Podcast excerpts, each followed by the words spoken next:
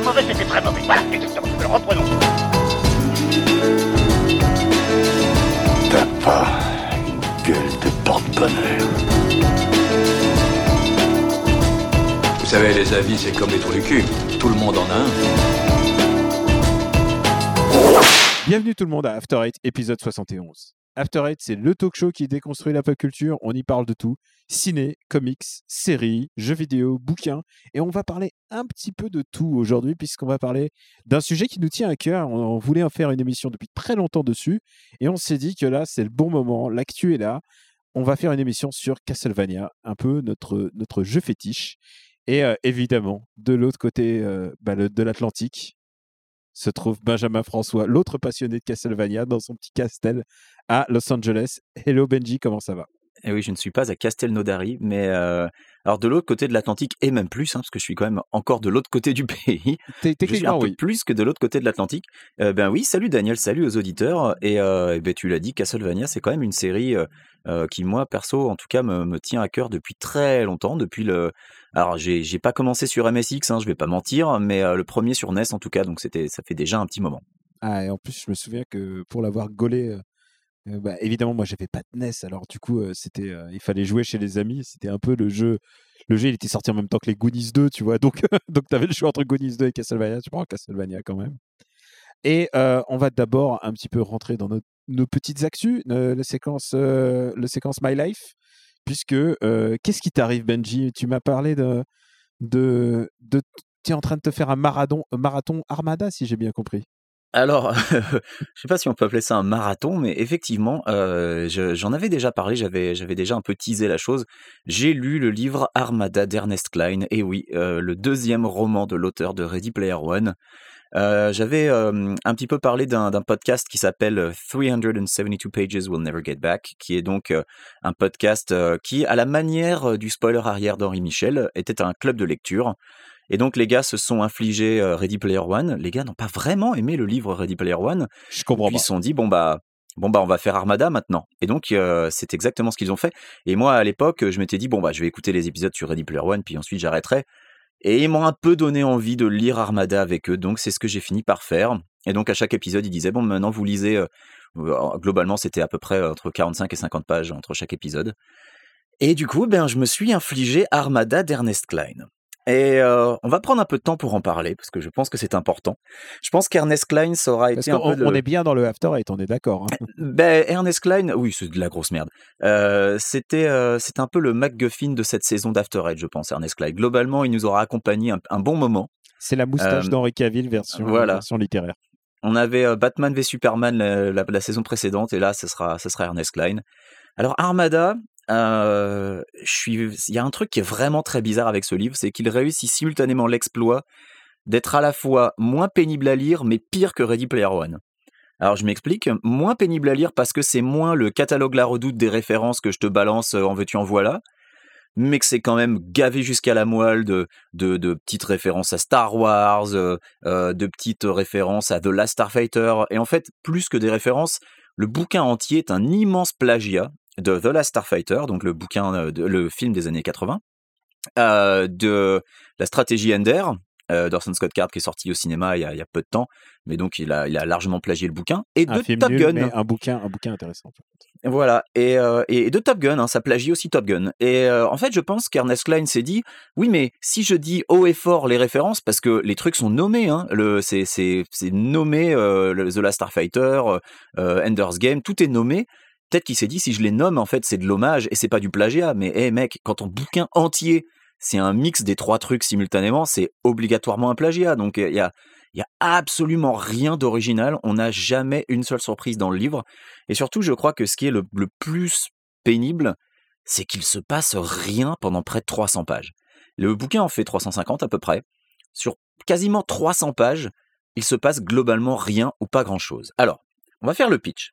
L'histoire d'Armada, c'est euh, un, un jeune homme euh, dans, un, lycée, dans un, dans bled, hein, parce qu'il aime bien en fait les jeunes losers qui habitent dans des bleds. Euh, je pense que l'idée c'est qu'il il s'identifie beaucoup à ces jeunes. Et euh, ce jeune euh, est très fort à un jeu vidéo qui s'appelle Armada.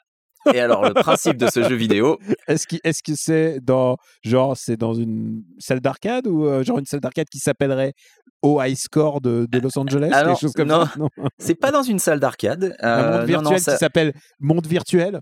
Non, ça se déroule, euh, ça se déroule à une époque un peu près, à peu près contemporaine. Donc, euh, euh, il y, a, il y a plus vraiment de salle d'arcade. C'est, terminé tout ça. Mais euh, notre notre jeune euh, héros est donc super fort à ce jeu vidéo qui s'appelle Armada. Et le jeu vidéo Armada, quand il te le décrit, t'as vraiment l'impression que c'est un jeu tout pourri auquel personne n'aurait envie de jouer de nos jours parce que ça n'a aucune originalité. Enfin, enfin voilà, en gros, euh, c'est euh, c'est un un shoot 'em up avec des aliens.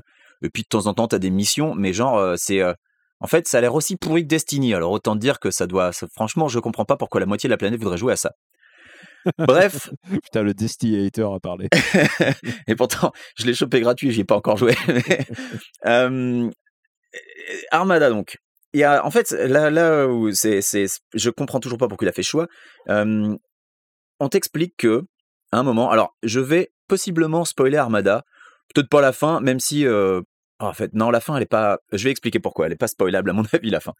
Donc, le principe d'Armada, c'est que t'as, t'as tout un tas de gens qui jouent à ce jeu vidéo qui s'appelle Armada. Et il y a un deuxième jeu vidéo qui s'appelle Terra Firma. Et en fait, ces deux jeux vidéo sont les deux faces d'une même pièce, puisque Terra Firma, euh, tu, tu, dis, tu diriges des tanks, et Armada, tu diriges des vaisseaux spatiaux. Mais globalement, c'est les mêmes jeux. Donc c'est un peu comme si tu avais World of Tanks et World of Warplanes, euh, qui étaient euh, tous les deux, euh, bah, qui sont faits par les, par les mêmes gens, mais qui, euh, qui se déroulaient dans, dans un univers euh, identique. Après, je connais pas assez bien World of Tanks et World of Warplanes pour savoir s'il y a un scénar derrière, ou s'il y a des gens, euh, euh, si tu peux aller de l'un à l'autre, ou s'il y a des liens. Je compte sur les gens dans les commentaires pour nous en parler. Mais en tout cas, euh, t'as Terra Firma et t'as Armada, donc qui sont ces deux jeux vidéo. Et c'est des jeux vidéo qui ont un succès monstre. Tout le monde joue à ça euh, et tout le monde est super fort. Et, alors ils te sortent euh, des périphériques de contrôle à palonnier, euh, genre ce que t'avais pour Steel Battalion. Tu vois, t'as la même chose dans Armada. Alors il y a un moment où le le héros bosse évidemment dans un magasin de jeux vidéo euh, quand il a quand il a fini le lycée. Euh, son patron euh, déballe ses, joysticks qu'il vient de recevoir. Il est là genre oh là là ils sont trop bien et son patron lui en donne un parce qu'il est trop sympa. Bref, notre héros c'est ce qu'il fait après l'école. Il joue à Armada et il tue les extraterrestres. Et là et là on apprend. Bon on apprend au bout de 100 pages, hein, enfin même pas 50 pages donc c'est pas un énorme spoiler. On apprend qu'en fait Armada et Terra Firma c'est une association qui est au-dessus du gouvernement américain. Donc c'est un truc euh, inter-pays euh, qui s'appelle euh, la EDA, la Earth Defense Association, qui en fait publie le jeu pour entraîner les humains à devenir des pilotes chevronnés pour se battre contre une vraie invasion extraterrestre. Et si ça te rappelle de la Starfighter, eh ben c'est normal, c'est un gros plagiat. Alors, j'ai plein de problèmes avec ça. Déjà, j'ai vraiment envie de lire ce bouquin de Déjà, on t'explique qu'en fait, la totalité des jeux vidéo de la planète, c'est des simulateurs pour t'entraîner. Et n'importe quel jeu vidéo, genre Super Mario, c'est pour entraîner tes réflexes, pour te, t'entraîner à ta logique et tout. Et là, je me dis, mais déjà, mais euh, ça veut dire qu'ils ont la totalité de tous les éditeurs de jeux vidéo qui sont dans la confidence? Et Parce que c'est un secret, évidemment, parce que les gens ne savent pas euh, qu'en jouant aux jeux vidéo, ils s'entraînent pour devenir des défenseurs de la Terre. Alors déjà, premier truc que je trouve un peu curieux, pourquoi en faire un secret? Hein, Je veux dire, si tu t'amuses à jouer aux jeux vidéo et qu'ensuite euh, tu défends la Terre, pourquoi, pourquoi, pourquoi ne pas le dire en fait? Il y a, y a tout un tas de choses qui font que l'univers, et ça c'est la spécialité d'Ernest Klein, son univers tout entier ne tient pas la route deux minutes quand tu te poses et que tu réfléchis un peu. C'était déjà le cas avec Ready Player One où l'univers tout entier il s'écroulait si tu, si tu posais le bouquin et que tu disais non mais attends, ça c'est, pas possible. Et ben Armada c'est exactement pareil, c'est bourré de problèmes comme ça où si tu réfléchis, mais plus de 30 secondes, tu te rends compte que, mais non, mais attendez, ça n'a absolument aucun sens. Ça n'a aucun putain de sens, comme, le, comme apprécient les, auditeurs apprécient, je dis ça n'a aucun putain de sens, qu'apparemment c'est un peu un de langage. Bref, Armada, c'est comme ça pendant presque 300 pages. Alors, il y a un moment où il y a une attaque des extraterrestres et où notre héros euh, euh, se prend pour Maverick dans Top Gun et donc fait des conneries et donc se fait engueuler par le général, mais pas trop engueuler parce qu'en fait il se fait quand même promouvoir parce que euh, mine de rien c'est lui le meilleur des meilleurs. Et euh, il y a toute une histoire avec, euh, on t'explique que son père est mort dans un accident alors qu'il travaillait dans une usine de recyclage des eaux usées. Alors autant te dire que euh, à l'école il se fait un peu, euh, il se fait un peu chambrer à cause de ça, hein, parce que son père est mort dans une explosion de caca. Big up Quoi, au groupe quoi, quoi? Explosion de caca. Ben oui. Et en fait, non, tu apprends qu'en fait son père, il est pas mort. Son père, c'est un des meilleurs généraux de la IDL. Et ouais, mec, en fait, c'est un super pilote. Et donc son père, bah ouais, comme comme le, tout le programme est secret, son père, il est dans une base sur la Lune depuis 20 ans et sa femme croit qu'il est mort et son fils aussi. Et ça n'a aucune. Mais pourquoi? Pourquoi cacher l'existence du gars quoi? Enfin, tu vois, quand tu réfléchis deux minutes, tu dis mais ça sert à quoi de faire croire qu'il est mort? Enfin, je veux dire, il pourrait toujours protéger la Terre. Il part sur la Lune, de temps en temps, il revient. Enfin, c'est comme un soldat euh, appelé, quoi. De temps en temps, ça il me revient. rappelle de, de très mauvais comics où tu cherches la logique et tu dis pourquoi pourquoi Mais il fait ça. genre il est mort alors qu'il n'y a aucune raison? Et, et là où ça devient vraiment extraordinaire, c'est qu'après quasiment 300 pages où euh, il se passe globalement pas grand-chose, à part, donc il y a un moment, il y a une attaque, mais euh, la manière dont Ernest Klein l'a décrit, en fait, t'as juste envie que ça se finisse, euh, où t'as vraiment du mal en plus à, à- à t'identifier aux personnages et en plus à avoir peur pour eux parce que ils sont pilotes de drones. Donc c'est-à-dire qu'ils sont pas dans les vaisseaux qui sont en train de se friter avec les aliens. Non, non, non. Ils sont euh, le cul bien au chaud dans un fauteuil, ils dirigent un drone. Et puis bon, évidemment, ça commence à chier quand les aliens attaquent la base où, ils sont assis en train de piloter les drones. Mais euh, à part ça, globalement, tu, vois, il n'y a pas tellement la sensation de danger. Et à la toute fin, en fait, je vais pas raconter la toute fin, mais quand t'es 20 pages avant la fin, tu dis, c'est pas possible, c'est la fin du volume 1, il y a une suite. Et en fait, non. Ernest Klein, il t'expédie la fin. Alors, c'était déjà un problème dans Ready Player One, mais là, c'est dix fois pire. C'est-à-dire que tous les trucs qui pourraient être intéressants dans son histoire, ils sont condensés en, allez, 10 pages, mais 10 pages grand max dans le dernier chapitre. Et c'est expédié, c'est terminé, et voilà, euh, et il n'y a plus rien qui se passe. Et tu te dis, mais attends, mais euh, tout ce que tu m'as raconté avant, ça n'avait aucun intérêt, c'était nul à yesh, c'était d'un ennui profond. Et les trucs intéressants, là, là où il y a un potentiel euh, truc intéressant à, à- à creuser, un univers, un, truc à construire, eh ben non. C'est, non, ça, ça l'intéresse pas. Ça, il a placé toutes les références à Star Wars qu'il voulait, parce que c'est le festival des références à Star Wars. Alors, il y en avait déjà beaucoup dans Ready Player One, mais là, il y en a, il y en a trois par chapitre, c'est un cauchemar. Eh ben, c'est non, ça, ça l'intéresse pas. le- donc, euh, c'est, c'est expédié, c'est torché, c'est bâclé, c'est du Klein. C'est de la grosse merde. Ça va évidemment être adapté au cinéma parce que, euh, bah, Parce euh, je que- pense que arrivé à la moitié de l'écriture du bouquin, il avait déjà signé un contrat à 7 chiffres euh, pour le faire adapter au cinéma. Laissez-moi vous dire que je ne pense pas que Spielberg tombera dans le panneau une deuxième fois. Donc euh, pour celui-ci, je ne sais pas qui va s'y coller, j'ai pas regardé, mais je sais déjà que le, le film est en cours d'écriture. Je ne sais pas quel tâcheron va être à l'œuvre sur le scénario cette fois-ci, peut-être Klein lui-même. En tout cas, Armada, c'était ni fait ni à faire. Et un dernier truc, ce que j'ai trouvé assez rigolo, c'est que globalement, le livre s'est fait quand même défoncer par la critique cette fois-ci. Et qu'il y a énormément de gens, je suis allé un peu sur Reddit, qui se posent en grands fans de Ready Player One et qui disent non, non, mais Armada, c'est nul à chier, je comprends pas, Ready Player One, c'était génial.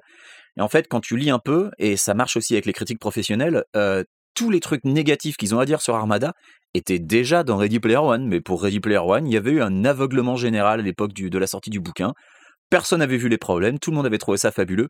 Alors que, bah non, c'était déjà, c'était déjà problématique, hein, c'était déjà de la merde, mais bon, tant pis. On est quand même le premier podcast, euh, les premiers sur Ready Player One. Quoi. On est vraiment les, les- si tu veux, les infos hot de- du Ready Player One verse. Écoute, je sais pas si on est les premiers, mais en tout cas, on achève bien le cadavre. En il- attendant, il faut que je te pose Alors- une question, la question que tout le monde se pose. Est-ce que, est-ce que la, moto de Canada de Akira revient? Non, la moto de Canada d'Akira ne revient pas. Parce qu'en fait, il il a vraiment réduit euh, le, j'allais dire le scope, mais euh, il a réduit le, le champ de ses, de ses références. Et globalement, il fait toujours référence aux cinq mêmes trucs dans tout Armada. Euh, par contre, il y en a à gaver. Mais globalement, voilà, ça sort assez peu de, de Elder's Game, euh, de, euh, de, de la Starfighter, de Star Wars. Il y a aussi du Star Trek. Enfin, tous les trucs qui ont un peu, qui sont un peu de la SF dans l'espace, il va à un moment en parler, mais globalement, il a quand même vachement réduit. En attendant, Armada a été un, une, une telle catastrophe critique, que je crois qu'on entend le chaton qui miaule. Oui, on l'entend. C'est un peu, un peu notre guest, c'est un peu euh, Ouais, Stéphane bah non, Boulet mais- au loin. oui, bah, il, il miaule à la porte parce que je l'ai mis à la porte parce que j'avais pas envie qu'il monte sur le clavier et qu'il arrête l'enregistrement. Euh, euh, Qu'est-ce que je voulais dire? Oui, euh, Armada ayant été un. Je ne sais pas si Armada a été un succès public, je ne sais pas si Armada s'est bien vendu. En tout cas, ça a été un tel échec critique que du coup, Ernest Klein, bah, en ce moment, vous, tu sais ce qu'il écrit? Il Bah, écrit une suite à Ready Player One. Ready Player 2 Et bah, je sais pas comment il va l'appeler, mais il écrit une suite à Ready Player Putain, One. Donc, J'ai hâte, j'ai hâte des nouvelles références, ça va être bien. écoute, euh, moi, en attendant, euh, je me suis désinscrit de 372 Pages, mais je, je, je me remettrai au podcast quand ils feront Ready Player One, la Tu suite. sais quoi S'il y a Ready Player 2, je le lirai. Oh, bah alors ça me fera plaisir. On fera un club de lecture tous les Ah deux. putain, Voilà. fera ah, putain, ça va être bien. On finira les des gens- chapitres, on Les s'appellera. gens veulent de la hate, alors là, ils vont en avoir. Écoute, en tout cas, Ernest Klein, c'est un bon client pour la hate. Donc voilà. Moi, j'ai fait mon devoir. J'ai lu Armada. Ne le faites pas. À toi, Putain, Daniel. mais- Quelles sont mais- tes news? C'est quoi ça, ça va m'obliger à faire des trucs un peu hateux comme ça? Il y a, il y a encore des trucs que j'ai, sur lesquels j'ai fait des, des impasses, quoi. Genre euh, Twilight, j'ai jamais fait. euh, J'ai jamais vu un seul Twilight. Est-ce qu'il faut, est-ce qu'il faut J'ai pas lu non plus. dedans?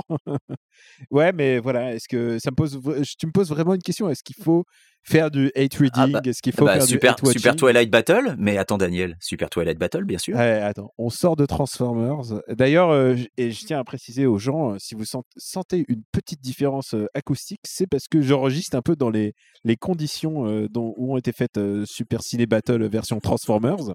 Alors, ça veut pas dire qu'il y a Stéphane Boulet à côté de moi, mais je suis pas dans mon studio habituel. Je suis euh, là, je suis en ce moment en Normandie, si tu veux tout savoir. Donc, à un moment ou à un autre, il y a une horloge normande qui va sonner. Euh, je ne sais pas, je ne sais pas à quel moment parce que visiblement, elle est sur un autre, euh, elle est sur un autre fuseau horaire que nous. Mais quoi qu'il en soit, mon, mon, mon actu, c'est que je voulais parler. Alors, Henri Michel en a parlé il y a un peu plus d'un mois et euh, c'est à peu près euh, il y a plus d'un mois où je m'y suis mis aussi. Il a parlé de son régime et euh, j'ai suivi à peu près le même régime que lui. Si- je ne sais pas si tu en as déjà entendu parler, c'est ce qu'on appelle un régime keto. Et, Ah non, alors je connais Keto, ouais. mais j'ai pas encore entendu l'épisode où Henri Michel en parle. Je suis un peu sur mes podcasts, je, je rattrape, mais je dois Ah, être à trois mois. J'ai trois mois de lag, je crois. Ah, donc là, tu vas y arriver. Et effectivement, Henri Michel a perdu de poids, mais j'en parlerai pas si, je, si c'était un échec cuisant pour moi. Mais en ce moment, je suis en pleine période où j'essaie de me remettre en forme parce que je suis en train de penser aux prochaines randonnées que je dois faire. Et, et je me suis dit, ça serait pas con de baisser d'un cran de gabarit. Et, là, ça fait plus plus d'un mois, ça fait presque deux mois que je fais ça. Et effectivement, tu prends vraiment pas mal de muscles. Évidemment, c'est ultra protéiné. C'est un tout petit peu restrictif, pardon, puisque tu dois dire adieu complet au sucre. Donc, toute forme de sucre modifié, artificiel et même, même naturel, en fait, d'une certaine manière. Tu dois abandonner les glucides, et ça, c'est le plus dur, puisqu'il faut abandonner les pâtes, le riz, la pomme de terre et tous les autres trucs qui, sont, qui font plaisir dans la vie. Mais par contre, il y a, y a une... c'est pas, un- c'est pas un régime que je conseillerais à mes amis végétariens, puisque euh, par contre, tu as droit à barbac à volonté, mais alors genre à volonté, quoi. Tu peux prendre steak sur steak sur steak. D'accord. Euh, tu peux Donc prendre effectivement, oui, pour les véganes, ça doit pas être terrible comme tu régime. peux prendre jambon, mais ce que tu veux, et, euh, et je me prive pas. Genre, euh, maintenant, le jambon et le saumon, c'est un peu mon petit-déj. Euh, et évidemment, les œufs, ça n'a aucun problème. Tu as le droit aux produits laitiers, tu as le droit à des noix, tu as le droit aux amandes, tu as le droit à toutes, ces, toutes les graisses classiques, pas de problème. Parce qu'en fait, la théorie, c'est qu'en fait, pendant. euh, et c'est même plus une théorie parce que ça se vérifie. euh, il y a eu vraiment une bataille commerciale entre le sucre et la graisse, et c'est la Grèce qui a perdu. Euh, c'est, c'est- je te renvoie au documentaire Sugarland si tu veux, si tu veux clarifier le- l'histoire. Euh, Mhm. Et on a mis en avant plutôt le sucre et on a enlevé la graisse, alors qu'en fait c'est plutôt l'inverse. Le sucre est vraiment néfaste au corps humain en fait si tu réfléchis à, à ce qu'on est en train de faire. Et surtout, tu en as partout. Si tu vas dans un supermarché, euh, bah, 80% des trucs que tu manges, tous les plats préparés, tout ça, tout contient du sucre, euh, des glucides et du sucre. Et parfois, euh, alors qu'il n'y aurait pas besoin, quoi. Tu vois, les sauces tomates, euh, tu peux te la faire toi-même, ta sauce tomate. Et euh, donc voilà, c'est un régime basé là-dessus. Et si j'en parle, c'est que euh, je commence à vraiment baisser de gabarit. Ça m'était pas arrivé depuis très longtemps. Je commence à revoir euh, les abdos de mes 30 ans. Et, euh, et je suis, je suis pas mécontent euh, de. Pour une fois, c'est le premier régime que je fais, c'est-à-dire sans, euh, sans me forcer comme une brutasse au sport, puisque j'ai été vraiment minimal sur le sport. C'est pas Ouais. un, c'est pas un régime que tu dois faire, par exemple, si tu fais, euh, si tu fais, euh, tu pousses de la fonte, faut pas faire ça, hein, parce que évidemment, tu as besoin de glucides justement.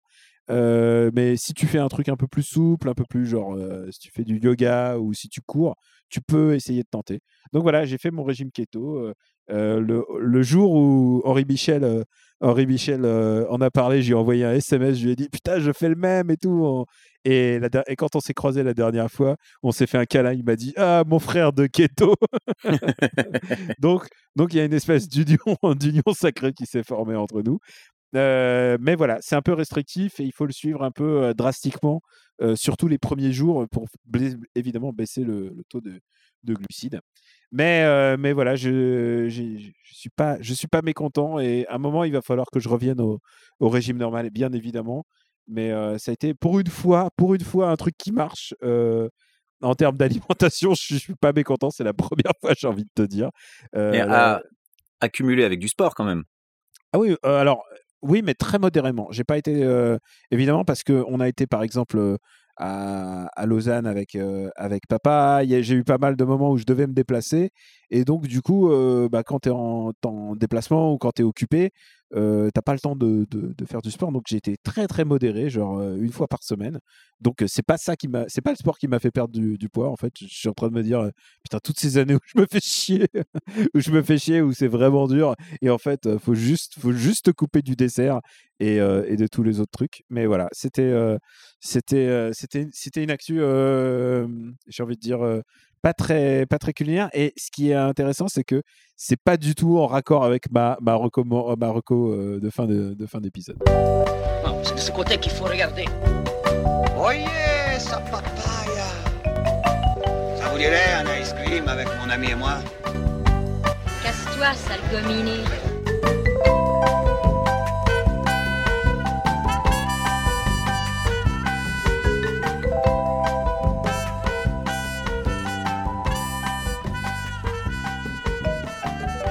Castlevania, un nom qui sent bon les années 90 pour nous, puisque c'était un peu la grande période euh, gamer pour moi, en tout cas, et pour toi, j'imagine.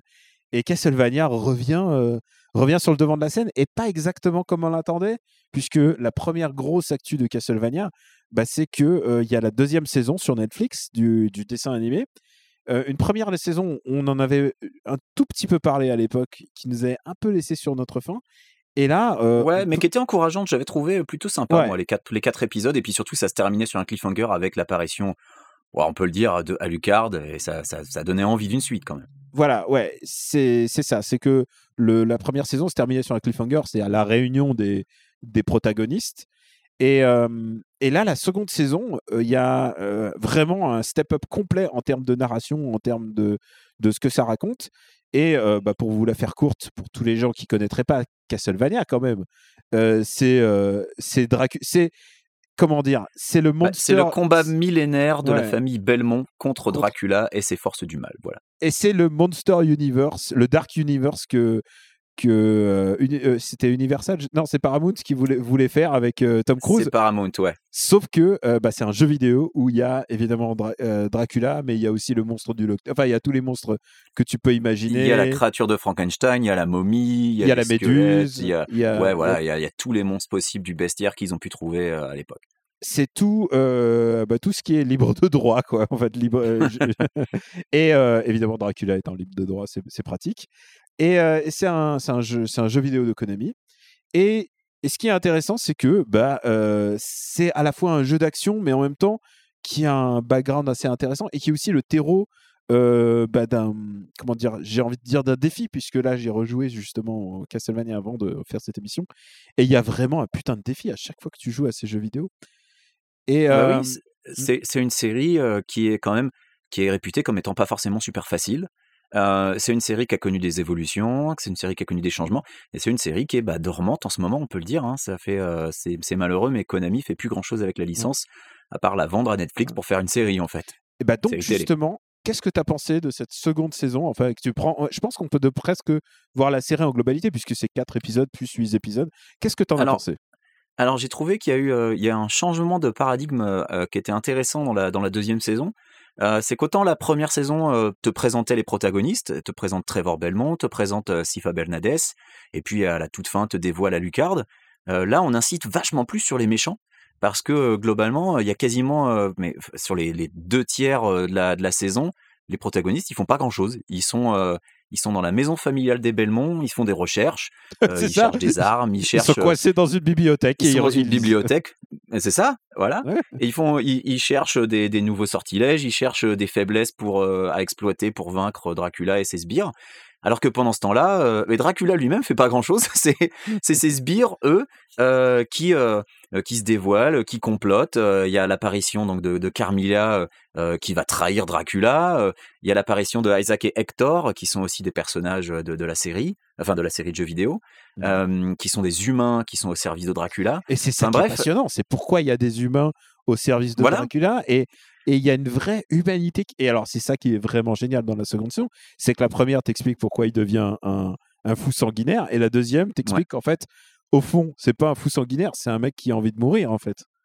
Bah c'est ça, c'est Mm. c'est un un long euh, un long testament d'un d'un vampire qui en a marre et euh, qui finalement bon euh, a envie de génocider les humains mais a surtout envie d'en finir. Donc euh, oui, il, a- il a toujours la vengeance en lui parce que sa femme le sa femme lui manque bien sûr puisque alors faut qu'on explique euh, Dracula a eu une histoire d'amour avec une humaine qui s'appelait Lisa. Qu'il n'a pas euh, transformé en vampire. Voilà, il ne l'a pas transformée en vampire par respect pour elle et euh, elle, euh, elle était, euh, bah, elle était médecin. Hein, il lui a, en fait, il lui a appris la médecine et elle est devenue médecin pour aider son prochain et malheureusement, elle s'est fait assassiner par l'Inquisition, donc l'Église catholique. Alors évidemment, Dracula l'a on un peut peu dire mal que pris. On peut dire presque l'Église, c'est les méchants de l'histoire, puisque tu les Ah, revois mais- en- encore en seconde saison, ils sont jamais mis en valeur. Ah mais non, ils sont, ils sont jamais mis en valeur. C'est clairement les méchants. C'est euh, voilà, c'est the, the Spanish Inquisition comme on dit, euh, même s'ils sont pas espagnols là dans l'histoire puisque ça se passe en Valachie.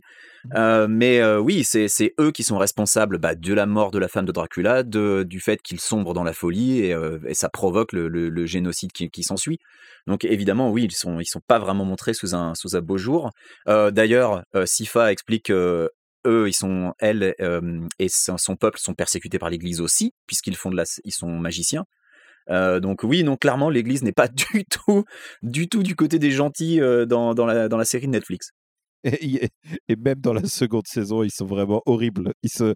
L'Église, c'est vraiment les, c'est vraiment les méchants. C'est les oppresseurs en fait presque. Bah euh, oui, il y a un épisode euh, qui montre en flashback euh, exactement quand ils sont allés bah, arrêter Lisa en, en, en traitant en fait toute sa science et sa médecine de sorcellerie. bah, voilà, c'est un procès en sorcellerie qu'ils lui ont fait tout simplement.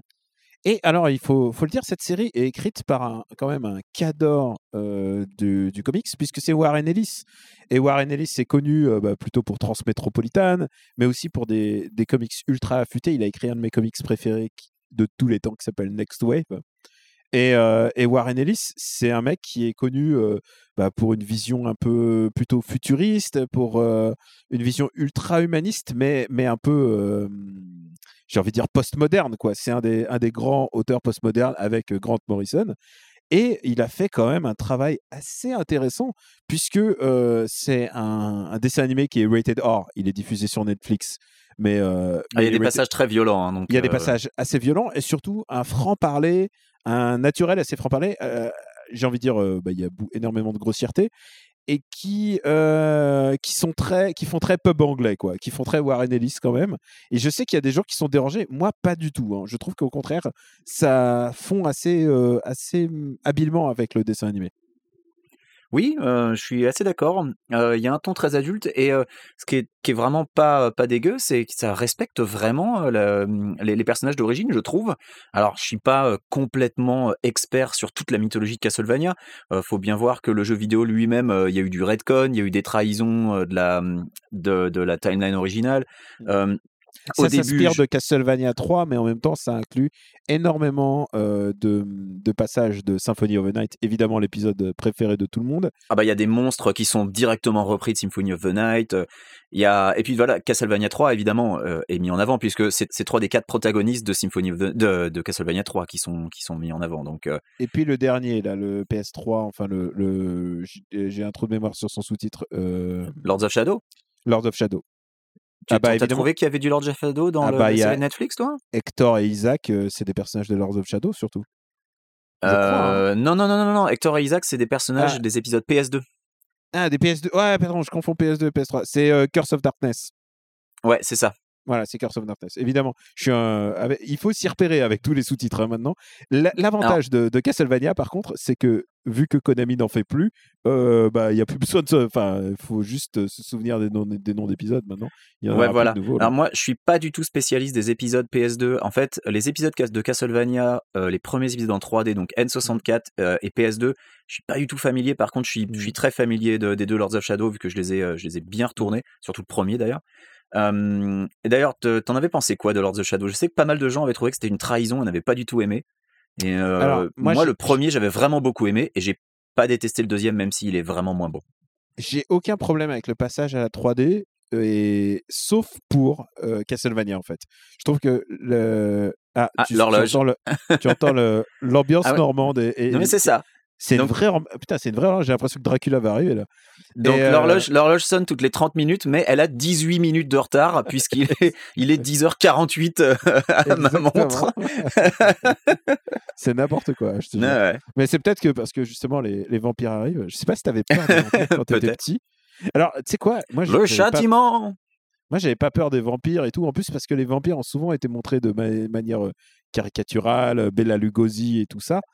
Mais euh, Ah oui, Nosferatu, il fait mais pas par peur. contre, un jour, j'ai regardé sous le, sous le lit de ma mère et il y avait une gousse d'ail. Je me suis demandé, mais, mais why the fuck? Pourquoi, pourquoi mettre une gousse d'ail sous le lit? À part si t'as peur pour les vampires, je ne saurais jamais la vérité.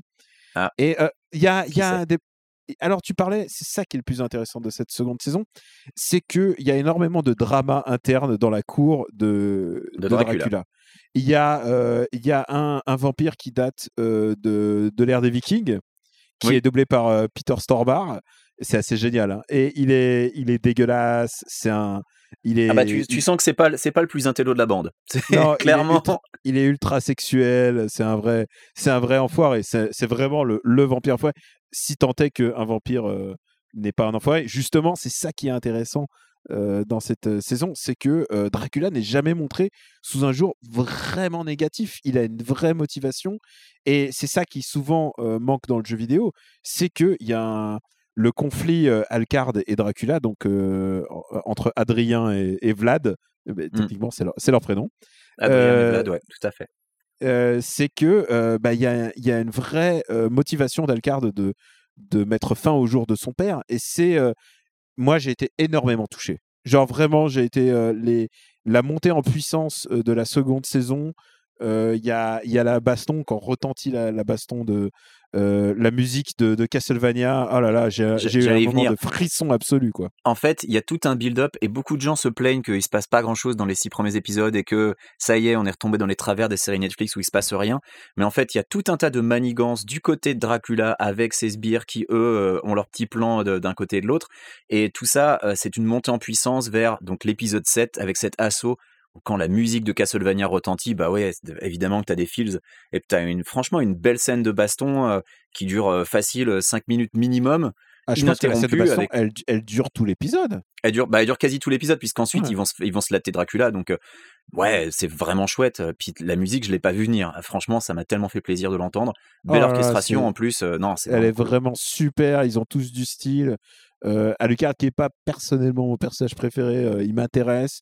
Son conflit avec son père m'intéresse. Et c'est ça que on n'a pas forcément vu dans les jeux vidéo. Ou alors, il faut le- fallait le, pas le lire entre les lignes, mais alors il fallait, euh, euh, Il il fallait, se plonger dedans. Il il fallait, se plonger dedans. ouais. Il fallait finir les jeux à 100%. Il fallait lire tous les textes. euh, il fallait faire les passages cachés. Enfin, tu sais, Symphony of the Night, il y a plein de gens qui se rendent pas compte, mais ils ont fait que 50% du jeu parce qu'ils n'ont pas fait le château inversé.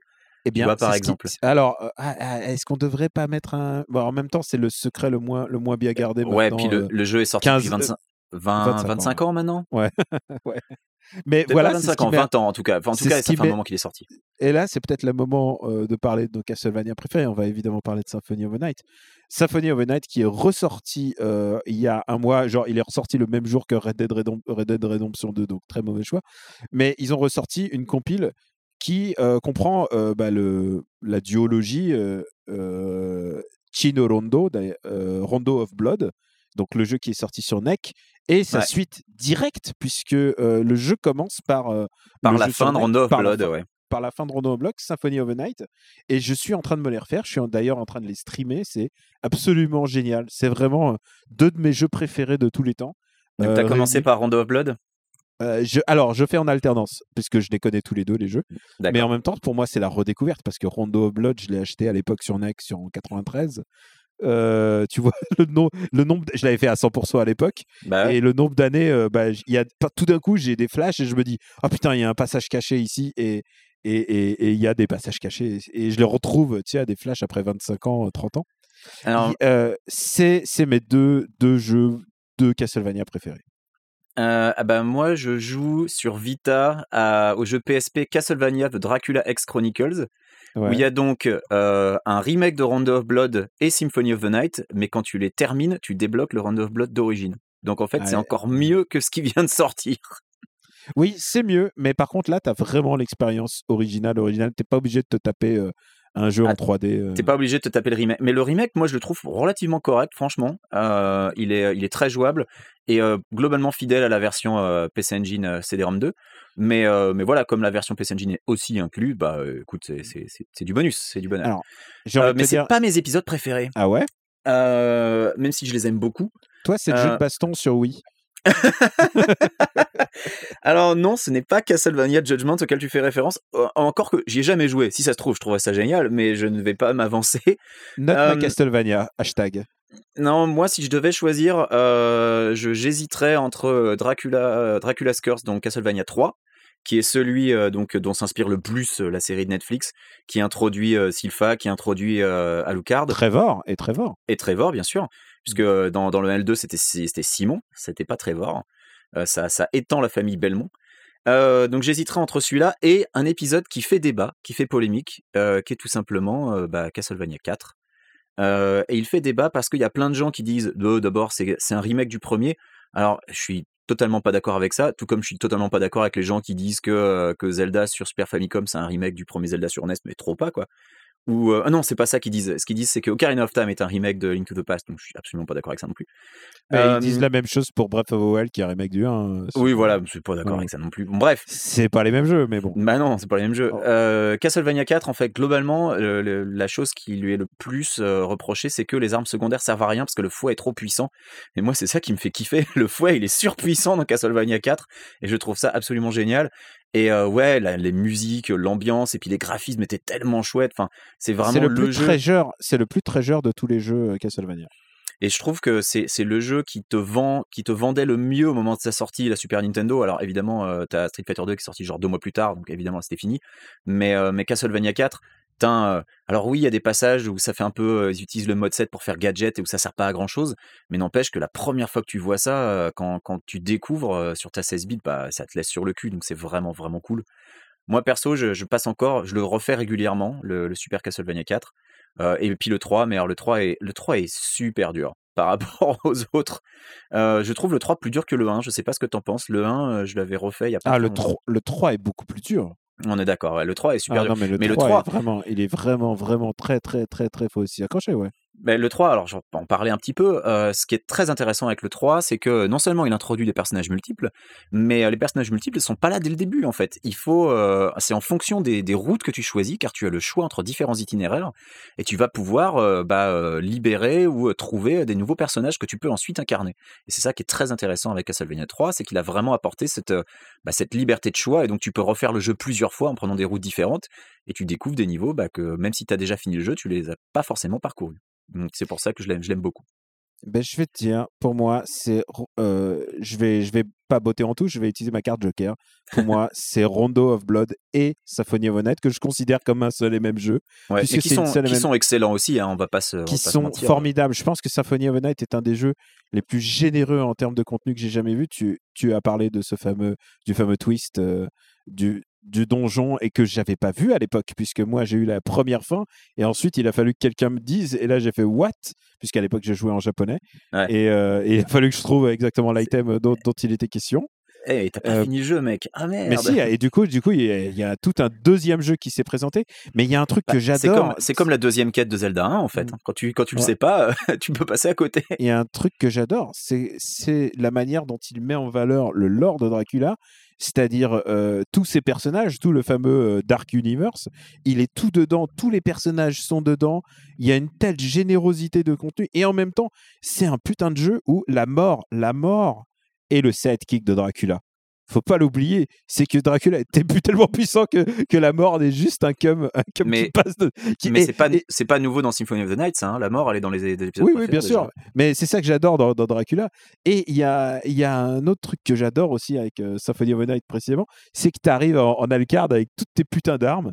Tu as, deux couloirs où c'est un peu un si- tu sens que c'est un peu le tutoriel c'est c'est du pré Dark Souls parce qu'il n'y a pas de tutoriel vraiment tu dois te mettre dedans pour comprendre le système et, euh, et le jeu euh, te narre son histoire par les décors, par l'ambiance, presque par les musiques. On n'a pas parlé des musiques, mais les musiques de Symphony of the Night et de Dracula X sont euh, extraordinaires. J'espère que tu pourras en mettre quelques-unes en fond au montage, parce que c'est vraiment l'occasion, Benjamin, j'ai envie de te dire.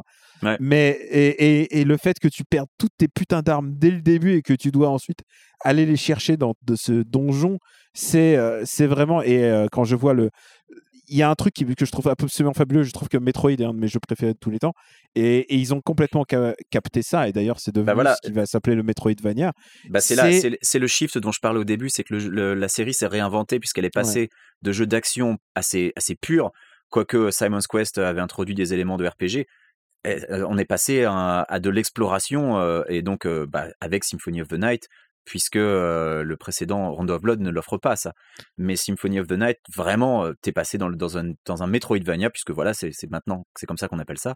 Et c'était un shift qui, à l'époque, euh, avait un peu fait parler, mais qui finalement est plutôt, plutôt bénéfique à la série, je Alors, trouve, puisque tous les épisodes la- suivants le, le feront aussi. La clé du Metroidvania, c'est simple c'est de mettre à portée de, de vue une échelle, euh, un- un- une plateforme, quelque chose, une porte, un endroit, et que tu peux pas atteindre, mais de le mettre de manière à ne pas te décourager et te dire il faut que je revienne là. Faut que tu reviennes plus tard, voilà, et, ça. et, et, et j'ai jamais vu un jeu comme euh, Symphony of the Night qui fait ça mieux, c'est-à-dire mettre à ta portée quelque chose que tu pourras pas atteindre. Ah, Super c'est- Metroid quand même. Ouais, avec Super Metroid évidemment, Voilà. évidemment parce que c'est Metro- Super Metroid. Et euh, il y a un truc qui est intéressant, c'est que euh, Metroid, euh, Symphony of the Night a littéralement presque, euh, bah, il a couronné le genre. Euh, je pense que c'est un des meilleurs Metroidvania du monde, sinon le meilleur avec Super Metroid.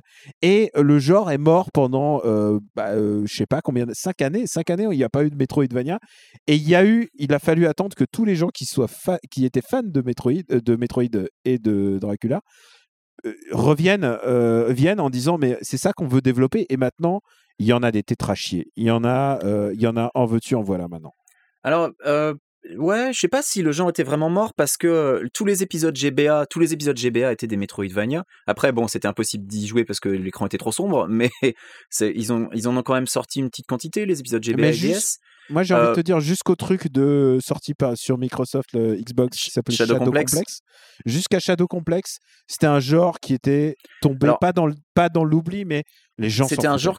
C'était un genre qui n'était pas très exploité. Là-dessus, je suis d'accord avec toi. Hmm. Euh, Il y a eu Cave Story euh, qui était sorti. euh, c'était quoi? C'était en 2000, euh, 2003, 2004. Hmm. euh, qui était qui était une sorte de Metroidvania aussi. Et c'est vrai que à part à part Castlevania, puisque des Metroid 2D il y en avait plus, bah, il y avait plus beaucoup de jeux du genre qui sortaient. Là- Là-dessus, je suis entièrement d'accord. Et c'est vrai que maintenant, c'est revenu en force et que bah oui, comme tu le dis, il y en a maintenant il y en a plein. Et je m'en plains pas. Moi, j'aime beaucoup le genre. Hollow, Hollow Knight, enfin il y en a, il y en a j'ai l'impression qu'il y en a, il y en a plein Ah bah, et même et même il faut le dire, Guacamelee, euh, Dead. Cells, euh, voilà, c'est c'est tous ces Il jeux faut le dire. Koji Igarashi, lui-même, euh, donc euh, le porteur de ce style, puisque de toute manière, lui, il est arrivé, euh, il, est, av- il est arrivé dans, vraiment sur Symphony of the Night. D'ailleurs, Symphony of the Night, il est arrivé en cours de production et c'est lui qui a réorienté, réorienté le jeu. Euh, mais Igarashi est un peu prisonnier de ce propre style, puisque maintenant, c'était le producteur de, de Castlevania euh, jusqu'- jusqu'à la presque fin, j'ai envie de dire. Et, euh, et maintenant, bah, il est en train de faire euh, bah, un peu, il est en train de faire ce Bloodstained qui Bah, est il est en train de faire, euh, c'est un ouais. rip-off de Castlevania euh, que j'ai backé. C'est un voilà. Castlevania. Ah, tu l'as baqué. Raconte. Oh ouais, mais moi de toute façon, je- suis de tous les bons coups. J'avais backé Mighty Number 9 sur la foi des artworks qu'ils avaient envoyés, tu sais, qui étaient de la super jolie 2D. Donc évidemment, qui ne ressemble pas du tout au produit fini. Ben voilà, sur Bloodstained, je me suis dit, allez, je signe. Je suis de toute façon, euh, je me suis fait niquer une fois, je me fais niquer deux fois. C'est pas, c'est pas grave. D'ailleurs, ils appellent ça Igavania maintenant. Il y a vraiment un mot Oui. pour, euh, voilà, Tout à fait. pour, Mais- pour- qui réunit le producteur et, et le genre. Quoi. Et, et le genre, euh, d'ailleurs, n'est pas forcément restreint à la, à la 2D. hein. Les, les Metroid Prime, euh, avait une exploration du même type avec euh, bah, des portes que tu peux pas ouvrir si t'as pas le bon item. Euh, les Dark Batman Souls- Arkham, Dark Souls, Dark est Souls fait ça. clairement l'héritier de cette, de cette, de cette mouvance. les, les Batman Arkham où tu peux pas accéder à certaines zones si t'as pas les bons gadgets, c'est pareil. Enfin, voilà, il y a, y a Mm. tout un tas de manières d'exploiter le genre. T'es pas obligé de faire de la 2D pour ça. Mais bon, c'est quand même mieux quand il y a Dracula à la fin et que le, Ah et ouais, que le eh, château et que le château disparaît. quand tu te lattes des monstres avec un fouet, c'est quand même plus sympa. Moi, Alors- perso, c'est un des trucs qui me manque le plus dans, dans certains épisodes, et notamment les de GBA, c'est mais où est le fouet? Je veux dire, c'est cool Ah, de se mais battre à l'épée, mais mais le fouet, que- putain. Mais parce qu'en plus, il y a les, il se passe dans un contexte moderne. Mais il y a- ouais, il y a tu diriges Alcard qui revient sous Belmont. euh, Mais il y a Alcard qui revient bizarre. sous pseudonyme et tout. Ouais, ouais. C'est Mais- parti un peu trop loin, moi. Je veux mon fouet. Moi, pour moi, quand même, à Castlevania, c'est il faut avoir euh, Dracula à la fin. Il faut que les musiques soient de Michiru Yam- Yamane. Ça aussi. Ça, c'est très important. C'est Et c'est très, vrai très important. On n'en a pas beaucoup parlé, mais les musiques, les musiques ont, ont toujours euh, été un élément très très important de la série.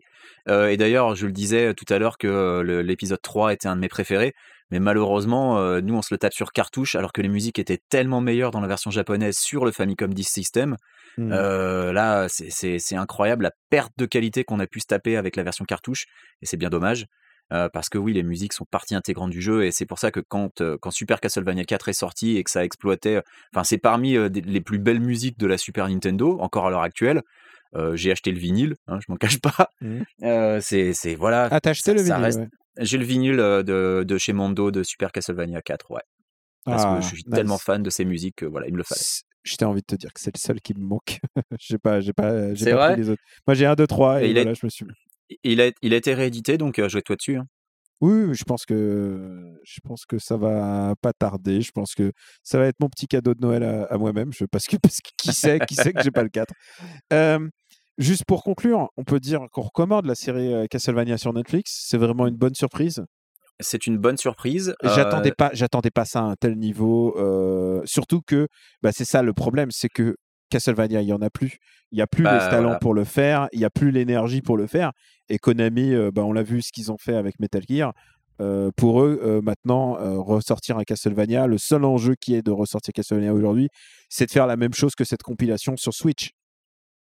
Bah oui, c'est bien dommage. Et c'est vrai que euh, Lords of Shadow 2 étant un, un simili-ratage, euh, même si j'ai quand même pas, pas pris, j'ai pas détesté y jouer, mais c'est vrai que c'était quand même vachement moins bien que le premier. Euh, bah oui, maintenant la série, elle est un peu dormante. Euh, notre seul espoir, c'est que oui, qu'un jour il y a un type chez Konami qui dise quand même, regardez tous les Metroidvania qui sortent, c'est quand même nous qui avons inventé le concept, ce serait quand même bien d'en faire quelque chose. Mm. Et que peut-être il nous ressortira un épisode 2D, on peut toujours rêver, mais mais ouais, euh, sinon je pense que malheureusement la série, euh, on est on a peu de chances de la revoir en jeu vidéo et c'est bien dommage. Et puis sinon, euh, pour rester plus optimiste, il y a Bloodstain, donc qui sort l'année prochaine, mais euh, qui est disponible dans sa version Companion Game. Je sais pas si tu l'as eu. Alors, je l'ai.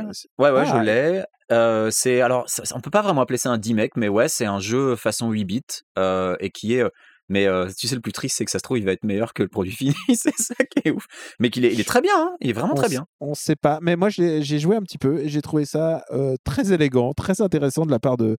Il y a vraiment, euh, il y a vraiment une vraie démarche intéressante dans, dans cette production. Ouais, Et ouais, ça se trouve, ça pour se trouve que pour 10 euros sur tous les stores en fait, je crois. j'ai plus confiance en Iga qu'en Inafune, je, je l'avoue. Je, je me suis. Voilà. C'est pour ça que j'y crois, Voilà, j'y crois on est encore. posi- pour une fois, on est positif. Oh, on est souvent positif, en fait, j'ai envie de te dire. Donc, euh, Castlevania la série, Castlevania Requiem, et puis, euh, puis sinon, euh, jetez-vous sur les autres Castlevania. C'est vraiment une Et puis Castlevania Judgment, bien sûr. T'es con. Je vous hais tous au plus haut point. Vous et puis toute votre clique de terroristes. Vous n'êtes qu'un sale gang d'assassins de bas étage, des putains d'enfoirés qui font chier la terre entière. Donc si vous voulez vous adresser à moi, essayez plutôt de causer à mes burnes. After Eight est un titre trompeur parce qu'à la fin, on balance nos recommandations. Benji, qu'est-ce que tu as à nous recommander aujourd'hui? Eh bien, je lis en ce moment un comic book euh, d'un auteur que je chéris tout particulièrement puisque euh, c'est écrit par Ed Brubaker. Ed Brubaker, c'était déjà l'auteur de Gotham Central que tu m'avais recommandé et je ne saurais trop t'en remercier puisque c'est mon comic book Batman sans Batman préféré de tous les temps. Euh, donc je lis euh, Kill or Be Killed, euh, qui est sa dernière œuvre. Alors attends, au dessin, je l'ai sous les yeux, c'est Sean Phillips une fois de plus Sean Phillips. avec ouais. qui il avait déjà collaboré sur bah, The Sleeper, euh, Mm. sur, sur Fatal, je crois d'ailleurs, sur The Fade Out. Fatal, c'est c'est lui aussi, ouais. Ouais. Out, Fade Out. oui. Ouais, Fade, Fade Out qui est peut-être mon préféré de la team. Alors, The Fade Out, je l'ai et je ne l'ai pas encore lu, donc tu vois, euh, mais je l'ai, je l'ai. Ça Mm. fait partie de. C'est sur ma pile de lecture. Sauf que là, Donc- Fade Out n'est pas du super-héros. Alors que là, Alors, Kill or Be Killed, ah, c'est ah, c'est compliqué. Euh, Kill or Be Killed, c'est. On peut pas vraiment dire que c'est un super-héros parce que le mec n'a pas de super-pouvoir, euh, mais c'est du vigilantisme, clairement. Euh, c'est un type qui. c'est un. Donc, je vous dis, c'est un jeune. Euh, c'est assez difficile de, de lui donner un âge, mais euh, il est à l'université, alors je dirais qu'il a la vingtaine. Euh, tu sens que ça va pas forcément super bien dans sa vie ni dans sa tête, euh, mais euh, voilà, il, bah, il fait une tentative de suicide, tout simplement. Donc c'est comme ça qu'on se rend compte que non, en fait, il va pas bien, parce que sa meilleure amie dont il est amoureux sort avec son colocataire. lui dans sa vie, ça va pas top. Voilà, il fait une TS, il se rend compte. Alors pour tenter de se suicider, il se jette du toit de son immeuble. Il se rend compte à mi-chute qu'en fait mais non, en fait, peut-être que j'ai envie de vivre. Et alors là, il survit d'une manière complètement rocambolesque. Alors, il se fait rattraper par les fils de tension du linge. Enfin bref, il tombe dans la neige. Il survit. Il se dit putain, j'ai du bol. Et en fait, le lendemain, il y a une forme noire et maléfique, une espèce de démon qui vient vers lui et qui lui dit Ah, Coco, non mais tu crois que tu as survécu par magie Non, non, c'est pas comme ça que ça se passe. Donc maintenant, tu me, tu, me dois une vie humaine par mois. Et donc, euh, par mois, tous les mois, le type doit tuer quelqu'un pour le démon, sinon c'est lui qui meurt. Alors évidemment, il décide euh, de se lancer à la chasse euh, de criminels pour, bah oui, faire du vigilantisme en se disant au moins je vais pas tuer des innocents. Et évidemment, ça va très très mal se passer avec, bah, en gros, des événements euh, qui, euh, bah, tout va aller de pire en pire pour lui. Finalement, même quand il pense s'en tirer, euh, tu te rends compte qu'il y a un petit truc auquel il n'a pas pensé, qui lui retombe dessus. Évidemment, je l'ai dit, on n'est pas dans du super-héroïsme, il n'y a pas de super-pouvoir, et même le démon lui-même, eh ben, le démon lui-même, est-ce qu'il existe, est-ce qu'il n'existe pas, est-ce que c'est le fruit de l'imagination de notre héros? Je n'en dirai pas plus. En tout cas, Kill or Be Killed, c'est super passionnant à lire. Euh, c'est très sombre évidemment parce que ça se déroule dans un New York un peu glauque, euh, de nuit. euh, Il n'y a pas vraiment beaucoup de personnages positifs, à part euh, donc euh, la, petite amie de son enfin sa meilleure amie qui, euh, qui est peut-être le, rayon de lumière un peu dans, dans toute cette noirceur. C'est euh, c'est pas un truc à lire quand euh, vous avez pas la patate parce que c'est pas vraiment Ah bah, super optimiste. Brubaker, jamais, j'ai envie de dire. C'est vraiment super sombre, euh, mais en tout cas, euh, c'est vraiment passionnant, c'est très bien raconté. Et puis moi, je suis toujours très fan du dessin de, de Sean Phillips, qui est vraiment, euh, mais super adapté au récit en fait. Ça, ça colle parfaitement. Donc voilà, je ne saurais que trop recommander Kill or Be Killed. Euh, Il y a quatre euh, trade paperbacks sortis. Je n'ai lu que les trois premiers pour l'instant, mais c'est de la bonne gamme. Voilà. Pour pitcher, c'est un kick-ass intelligent. euh, c'est, et, s'il est, et c'est du vigilante euh, vraiment, vraiment passionnant. quoi. C'est Ouais. vraiment très, très beau. Quoi. Et violent. C'est hein. Kick-Ass Faut- Torn- faut, faut Torn- pas. C'est kick-ass, mais avec de l'intelligence. Voilà. Voilà, c'est Kick-Ass écrit par des gens intelligents. Euh, pour ma part, je vais faire Allez, une. prends, prends ça Millard, c'est gratos. gratos, gratos. Un jour, il faudrait que je fasse mon hate de Mida. Mais voilà, on fait de la hate pendant les recos maintenant. C'est bien. Ça va faire plaisir aux gens, ça. Alors là, 08, euh, je veux juste euh, d'abord commencer par une, euh, une reco sur une expo que je suis allé voir qui était vraiment bien. J'ai euh, de passage à Metz, je suis allé voir l'expo Peindre la nuit et elle se trouve au centre Pompidou de Metz où j'ai été pour la première fois de ma life. Euh, et c'était vraiment chouette. et avec, une, avec un titre comme Peindre de la nuit, qui est quand même un nom méchamment arrogant pour une, pour une expo, et ben tu avais droit qu'à faire quelque chose de bien. Et euh, c'est deux étages de représentation de la nuit dans l'art. C'est magnifique. Il y, a, il y en a, il y a de la peinture. Il y Ah. Moi, a je croyais que c'était une expo avec des gens qui peignent, mais de nuit. Et donc, du Ah, coup, que l'expo se fait a. dans le noir aussi. Il y en a. Non, mais il y a de la vidéo, il y a, de la, D'accord. fu- il y a de la musique, il y a de la, il y a de la photo. Évidemment, euh, ça couvre euh, la toute fin euh, du 19e, euh, évidemment beaucoup de début de 20e. Et euh, donc, euh, il y a vraiment, il y en a, ah, il y a à boire et à manger. C'est, c'est vraiment une très très belle expo. Et, euh, et puis je voulais, je voulais faire une reco. Et en fait, je vais te dire un truc. c'est un truc auquel je pensais il y a, il y a, il y a plus de six- presque six mois et je me suis dit je vais enfin me lancer. C'est presque une reco de fin d'année. Et, et je vous et alors ne le dites pas au juge si vous vous faites gauler, mais je vous autorise le piratage parce que euh, c'est pas euh, c'est pas trop, c'est pas extraordinairement facile à choper, euh, puisque c'est dispo sur Netflix en US. Donc si vous avez un VPN, vous pouvez gruger le VPN. Euh, je m'y suis remis. Netflix, euh, ils, sont, ils font super attention maintenant. hein. C'est de plus en plus dur d'avoir Ah des VPN Netflix. Ouais, ouais. Alors donc euh, du coup bah, bah, bah, je sais pas ou alors eh, eh, ça se trouve ça se trouve sur des trucs de téléchargement. euh, je- mais je- c'est pire. Attends. non non non mais et je vais t'expliquer ce que c'est parce que tu sais pas encore ce que c'est. Et vrai. ça se trouve et ça se trouve en payant. Je crois qu'il y a deux saisons dispo sur Amazon, euh, Ah bah mais voilà. en payant. Voilà, mais il y a que deux saisons et il y en a vraiment pas mal. Et c'est c'est une série c'est une série un peu un peu hors norme. Euh, c'est euh, merde attends euh, j'ai un truc- j'ai- attends bouge pas j'ai mon j'ai mon fichier qui vient de Ah, Regarde le hein. conducteur. Oui, bah oui. non, non, mais c'est pas. Non, mais c'est pas. Euh, euh, excuse, ouais, ben, ça arrive.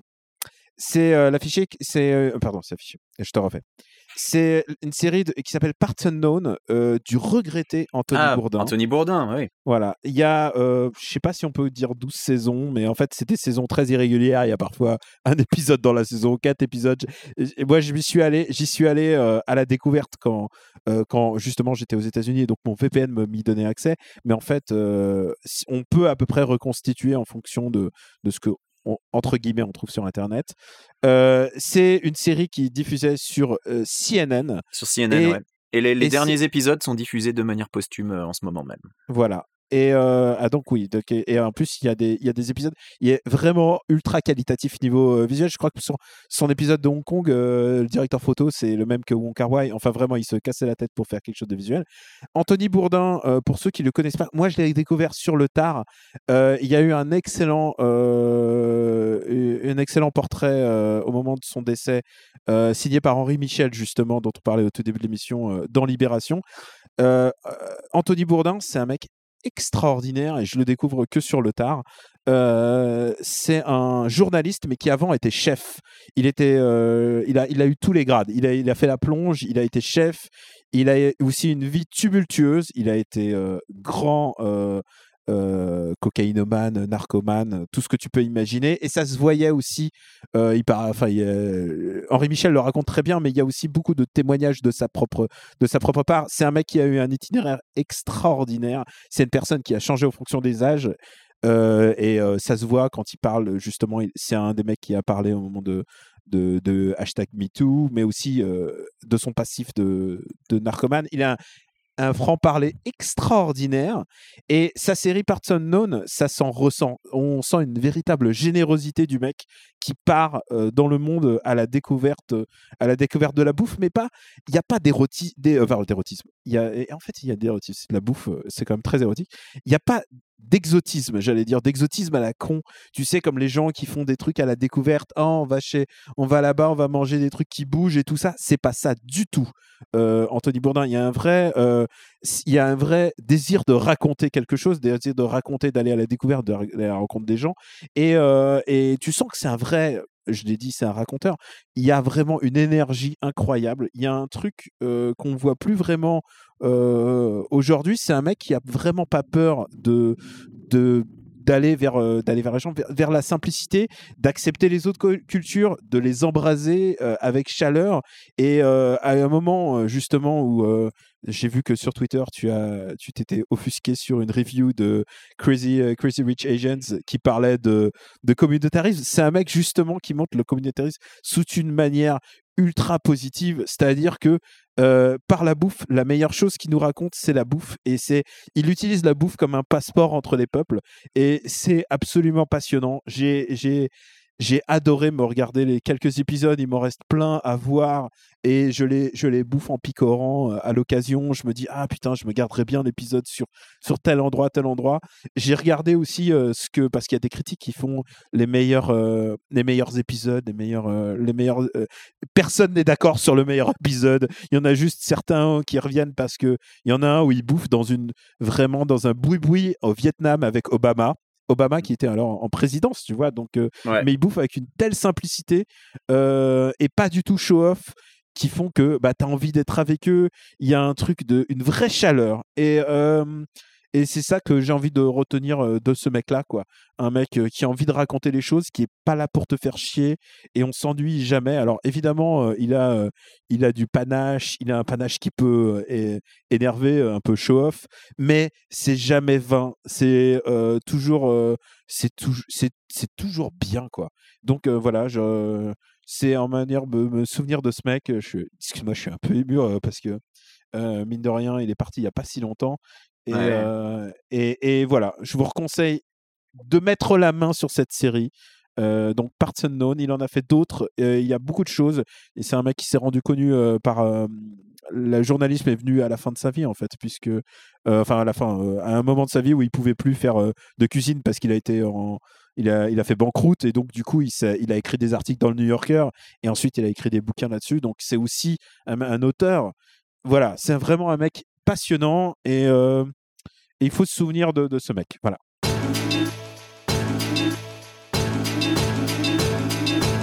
After Eight, c'est fini. On a, on a été, on a, on a aimé, on a, on est fidèle au contrat. J'ai envie de te dire. Ouais. Euh, on va pas, on va pas se donner une note, mais moi, moi, je te donne une note. Moi, je te donne une note, Benjamin. Je te note 21 sur 20. Ben moi je te donne 22 sur 20. Oh putain, c'est encore mieux. Vous pouvez retrouver, euh, on va pas se, on va pas se présenter, on sait exactement où on peut retrouver nous, euh, tout à chacun. Oui Euh, voilà. Quick sur Twitter, euh, Camé Robotics sur Twitter, voilà. sur Gamecult. Vous pouvez euh, Ouais. nous soutenir euh, euh, sur Patreon, parce qu'on le dit pas assez, parce qu'on est des très mauvais VRP. Patreon.com slash RPU, si vous Voilà, avez si envie vous pensez de, qu'on de- mérite- de nous aider. Si vous pensez que le projet mérite euh, le prix d'une bière par mois, le prix d'une- d'un grec par mois ou le prix d'un resto par mois, vous avez euh, toutes les formules euh, possibles et en plus vous avez accès, alors on le dit pas assez, mais on a accès à des bonus. Parfois on a des chutes, plus que des chutes d'épisodes, parfois on a des vraies conversations. Parfois, ouais. et on les met et ça fait. Et vous euh, avez les épisodes en avance et, euh, et puis et puis et puis vous pouvez nous aider à acheter euh, du, du meilleur matos, euh, à payer euh, une licence de Reaper parce que Audacity c'est de la merde. enfin, voilà. Tu sens le mec qui est frustré de son début d'enregistrement. Ah non mais Audacity m'a trop saoulé Donc il faut vraiment que j'apprenne Reaper et que je paye la licence. Donc le RPU c'est After Eight, Super Ciné Battle et euh, parle à mon Luc. Et, le euh, gros cast. et le euh, gros on dit cast, pas, bien évidemment. On est dispo sur Et, Spotify. et toi Daniel, tu ne travaillerais pas sur des projets de nouveaux podcasts? Euh, si je travaille, et justement, c'est un week-end de travail, j'ai envie de te dire. Là, je- on est en train de, de cogiter Ah. parce que je veux faire avancer ça et il faut prendre les choses en main. Et euh, et il y en a pas un, mais deux, deux qui arrivent. Et, euh, et puis l'émission qui a l'émission de jeux vidéo que j'espère euh, faire avancer. Mais tu sais quoi, euh, c'est le truc, c'est que euh, bah, c'est des, des projets. Il faut, c'est, beaucoup, beaucoup de boulot. La phrase, Ouais, la phrase rituelle After Eight dispo sur after8.fr. Vous pouvez aussi, si ça vous tente, si vous avez un compte iTunes, euh, mais vous sentez pas obligé, mais ça nous fait non seulement plaisir, mais ça aide aux gens à découvrir le show. Euh, parce que euh, parce que on compte pas sur les on compte vraiment que sur le, le bouche à oreille euh, voilà pour euh, pour faire parler de, de nous on, on fait pas de pub on n'a pas de pub donc voilà Donc 5 étoiles sur iTunes si vous pouvez. Ouais, si vous voulez, mais franchement, l'histoire de, de, la personne qui est allée, qui a traversé l'Europe jusque plus loin que genre et- jusqu'au Monténégro, je sais plus exactement, en bagnole et qui mettait After Eight et Super Ciné Battle de- pour les autostoppeurs. Je pense que c'est tu peux, tu peux pas faire mieux. Mais je connais pas cette histoire. mais Ah bah écoute, je vais te l'envoyer, c'est un mail que j'ai reçu sur Super Ciné Battle. Parce que nous, on le, di- on le disait pour rigoler, mettez nos podcasts dans le blablacar, mais le mec, il l'a vraiment fait Ouais, du le mec avait vraiment fait. Ah Donc- bah, merci donc- à lui. Merci de votre fidélité, ça nous touche énormément. Euh, on vous dit à bientôt pour le prochain épisode. On a les épisodes de fin d'année qui arrivent et on a plein de projets, ça va être super. Oh là là. Oh là là, mais c'est super. Je suis en train de les préparer, mon gars, ça va être trop bien. Et moi, je suis en train de préparer le Growlcast épisode 3. Et on vous On embrasse. un- Hein et on a un invité de marque. On a encore un, on a, on a un invité. On vous embrasse très fort et on vous dit euh, bah, à bientôt et on vous embrasse très fort. Voilà. Des bisous. Salut. Bienvenue tout le monde à After Eight, épisode 71. After Eight, c'est le talk show qui déconstruit la pop culture. On y parle de tout ciné, comics, séries, jeux. Est-ce que je le garde avec le ding dong de... Il y a le ding dong de l'horloge qui a fait ding. C'est quoi ce bordel? Euh, tu- Il y a une horloge, une horloge. Allez, je le refais. Euh, ben, il y a une vraie horloge qui va, qui va sonner à un moment. Allez. Mais attends, mais pourquoi elle sonne à 19h18 l'horloge? Elle, a 10, elle a 10 minutes de décalage. Elle a Ah, sonné bah. la. Bon, allez. Bienvenue. Ah, putain, mais c'est dans le chambre. Tu veux refaire un clap? Bienvenue tout le monde. Ouais, non, non, c'est non, c'est bon, on a déjà fait des claps. Ok.